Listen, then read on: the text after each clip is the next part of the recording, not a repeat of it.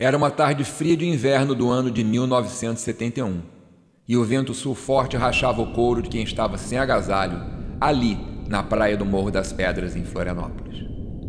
Eu, sentado dentro do fusca do jornal, todo fechado, via de camarote as ondas enormes batendo nas pedras e confesso, achava uma imagem de cinema. Esperava com Josimar da fotografia o momento em que avistaríamos as baleias. Sim, eram baleias que esperávamos ali.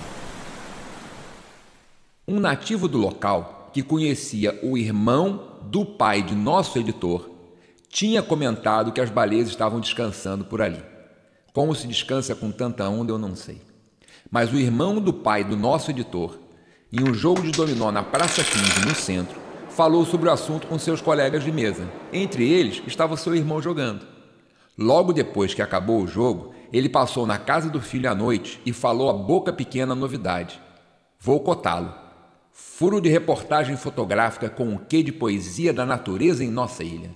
Foi o que ele disse para o filho.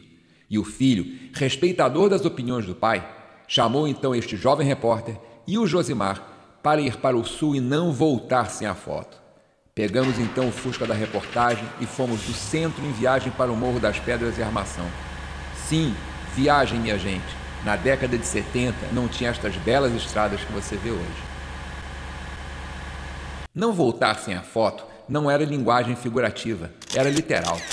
Assim, sabíamos que o nosso sossego nos próximos meses dependia de acharmos as baleias. E olha que procuramos. Até do carro saímos para enfrentar o vento cortante. Em seis horas de vigia, subimos no Morro das Padres para olhar de cima Entramos em diversos pedaços da praia até a beira da armação e a ponta que liga com o matadeiro. Garanto que se houve uma baleia lá antes, aquele dia ela não estava, ou elas não estavam. Foi quando deu quatro horas da tarde, verde de fome e cansados, eu e Josimar resolvemos olhar a Lagoa do Peri. A ideia, na realidade, foi dele. Me lembro até hoje a frase que ele falou. Ô Laudélio, se nós não conseguimos achar uma p... baleia, o que, que você acha de aproveitar este fio de luz e procurar pelo menos um jacaré na beira do peri? Eu sei que um é réptil, ovovípero de sangue frio e o outro mamífero de sangue quente. Mas naquela época, novinho na reportagem, com frio e faminto, eu até imaginava o tom poético da minha matéria sobre jacarés na lagoa. Resultado, rumamos para lá, estacionamos o Fusca na beirinha, saltamos sem vento nenhum.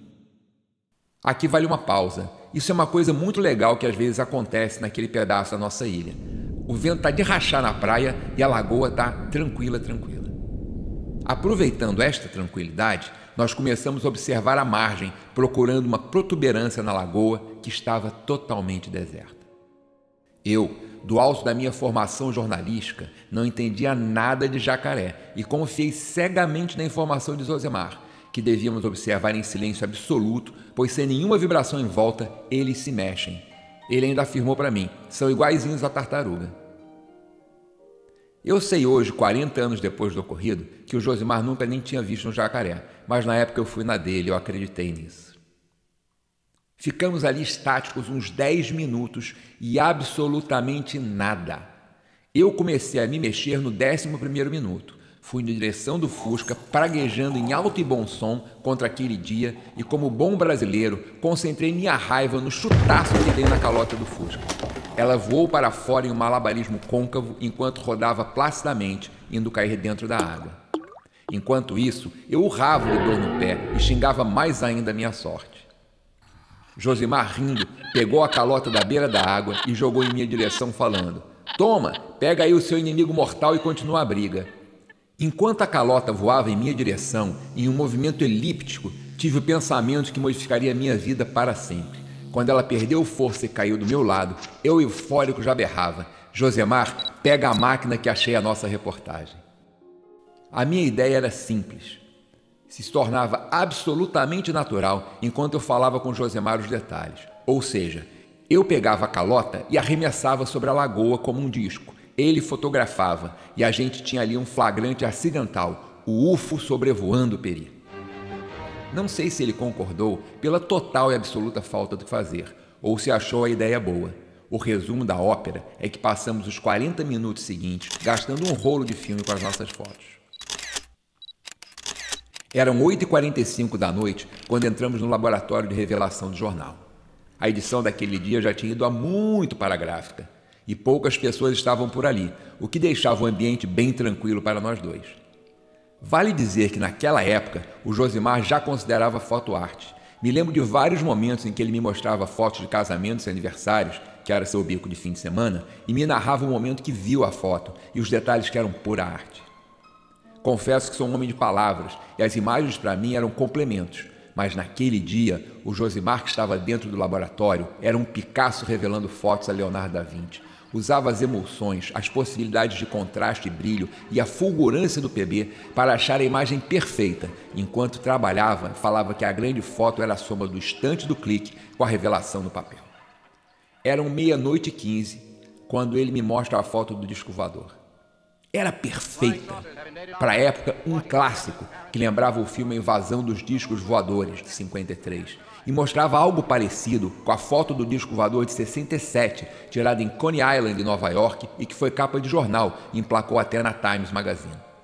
O ângulo de captura e a forma como ele revelou mostravam o disco voador planando acima da Lagoa do Peri em um ângulo ascendente, como se estivesse partindo. Aquele borrado do movimento deixava identificar o morro a oeste da lagoa, o sertão do Peri, que separa da freguesia do Ribeirão da Ilha. A coisa era tão real que até eu que joguei a calota vi ali um disco voador voando para o Ribeirão. Olhava extasiado para a foto e o Josimar repetia: Arte, irmão, isso é arte. E foi então que o telefone do laboratório tocou. Levei um susto, era um jornal, mas estava tarde para chuchu. Quem ligaria para o laboratório aquela hora? O Josimar falou: Atende aí, eu avisei na portaria que você estava comigo. Alô? Boa noite, é o senhor Valdério? Sim, sou eu. Posso ajudá-lo? Aqui é da base aérea. Pedimos que fique onde está. Não divulgue as fotos, espere que Tenente Costa do SEC está indo aí buscar o senhor para uma conversa atônito, gaguejei algo que nem sei se é uma palavra no telefone. Aproveite e avisa para o senhor Josemar ficar também. Silêncio, absoluto da minha parte, e eu ouço a voz de novo. Senhor Galdério? Sim. Isso não é um pedido, é uma ordem. Espere o tenente Costa. Ouvi aquele som analógico do desligar uma ligação e aquele silêncio que vem depois com um tom estranho, como um zumbido. Sei hoje que eu devia estar muito branco porque o Josemar me abanava e perguntava: Laudélio, quem foi que morreu? Tu tá bem? Rapaz, tu tá muito branco. Quem ficou transparente depois foi o Laudélio quando eu falei o que ia acontecer com a gente. Peque! Como eles sabem tão rápido dessas coisas. A gente está aqui só umas quatro horas. O Josimar andava de um lado para o outro e eu tentava pensar. Na realidade, uma coisa eu concluí: aquele boato de que cada redação tinha dia e noite informantes era verdadeiro. Ele olhou para mim e falou: O que que tu falou quando foi pegar o café e o pãozinho? Desde que chegamos, eu falei muito pouco, na verdade. Andei na editoria, cozinha e despacho. Mas pelo jeito, alguém levou ao sério. Meu reino daria agora por uma baleia. O tenente veio acompanhado. Chegou na redação com dois soldados. Ele era muito educado e pediu por favor para acompanharmos ele. Chegamos na porta e a rural Willy Cinza estava lá nos esperando. Dentro, o nosso editor com cara de quem tinha acordado há pouco. Tremi de lá até o aeroporto na nossa volta para o sul. Tremia mais cada vez que ouvia o Josemar rezar baixinho. É difícil ter noção de tempo quando estamos trancados, sem janela, sem relógio e com medo. Mas de forma muito objetiva, eu posso dizer que a situação, olhando hoje, é claro, não era assim tão ruim. Estávamos em uma sala de paredes brancas e janelas cinzas com as venezianas fechadas, Nada pendurado nas paredes, somente na nossa frente um quadro negro de uns 5 metros de comprimento. Sentado em uma mesa grande de frente para o quadro negro, nós parecíamos três estudantes de castigo esperando um professor. Na lateral existia uma mesa de apoio com garrafa térmica, biscoito e água. A porta era fechada e dentro havia um soldado parado em posição de sentido. Josimar cochichou no meu ouvido. Daqui a gente vai direto para a sala de tortura. Ouvi um barulho de abrir a porta e entraram seis pessoas. Todas tinham algum grau no ombro. Ficaram parados ao lado da porta enquanto entravam. Seis soldados carregando seis cadeiras que foram colocadas exatamente na frente da mesa. Os seis soldados saíram e os seis oficiais sentaram nas seis cadeiras. O excesso de seis me deu medo. Já fui com heroinha e eu conhecia a marca da besta. Senhor Josemar Vanzebe Oliveira, fotógrafo, militou na Uni. Senhor Laudélio José Sardinha, repórter e ex-membro do Emaús. A voz monótona, autoritária e chata deixou todo o nosso currículo desde a tenra idade, com informações esparsas sobre a nossa vida. Ao final, fechou a pasta e soltou sobre a mesa. Fez até aquele barulho de queda. E um segundo abriu outra pasta e começou a depositar sobre a mesa as diversas fotos que o Josimar tinha revelado, até chegar à última, Segundo ele, a evolução de um trabalho artístico, mas na minha opinião, todas eram excepcionais. Um terceiro daqueles oficiais levantou e falou: Vocês fizeram contato com eles? Como sabiam do pouso? Como chegaram tão perto? Quem mais estava lá? A segurança desses países está nas suas mãos. Agora pensem com delicadeza. Não sejam. Ficou aquele silêncio que tem som pesado no ar e eu falei calmamente. Isso é a calota de um Fusca. O silêncio aprofundou e, de tão pesado, fez som quebrado em seguida por um berro que faria qualquer soldado se render. O oficial berrou: O senhor acha que estamos brincando? O senhor acha que a segurança de seu país, desta ilha e da lagoa devem ser negligenciadas?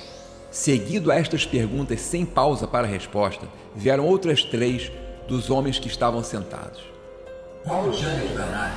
Tempo de assar rolo, planava ou gerava? fazia barulho, tinha bandeira da Rússia de Cuba, soltava fogo. Minha cabeça zunia e girava, e eu repetia: é calota de Fusca, é a calota do Fusca. E as perguntas continuavam.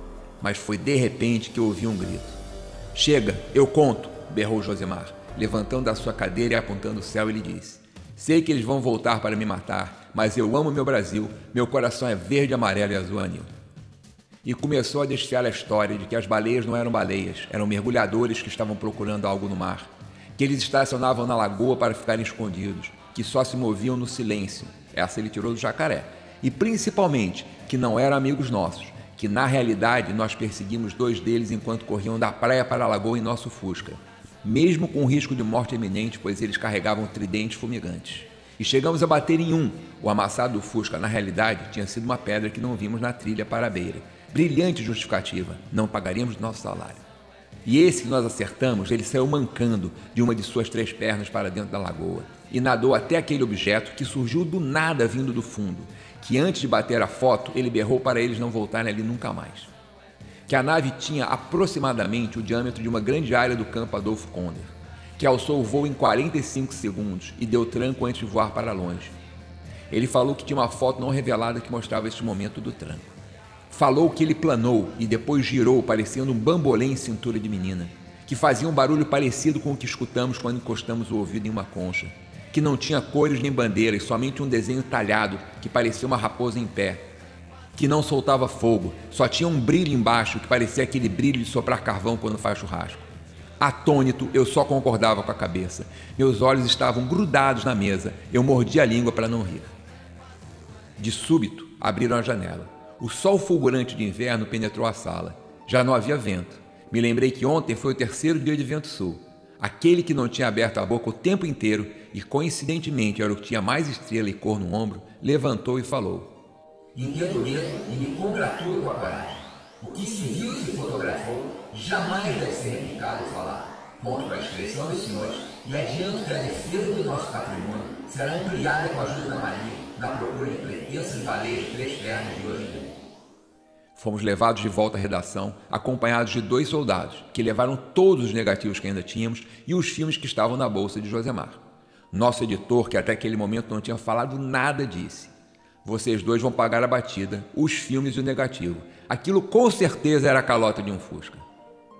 Mas a verdade do boato já rodava a ilha de Santa Catarina.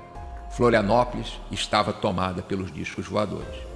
Descobri três dias depois, quando passava a tarde pelos jogadores de dominó da Praça 15 a caminho do Miramar. Ouvi os cochichos e as conversas.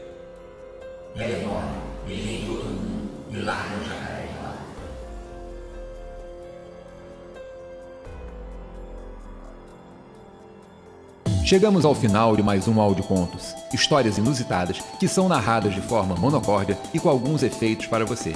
Esperamos que você esteja junto conosco na próxima.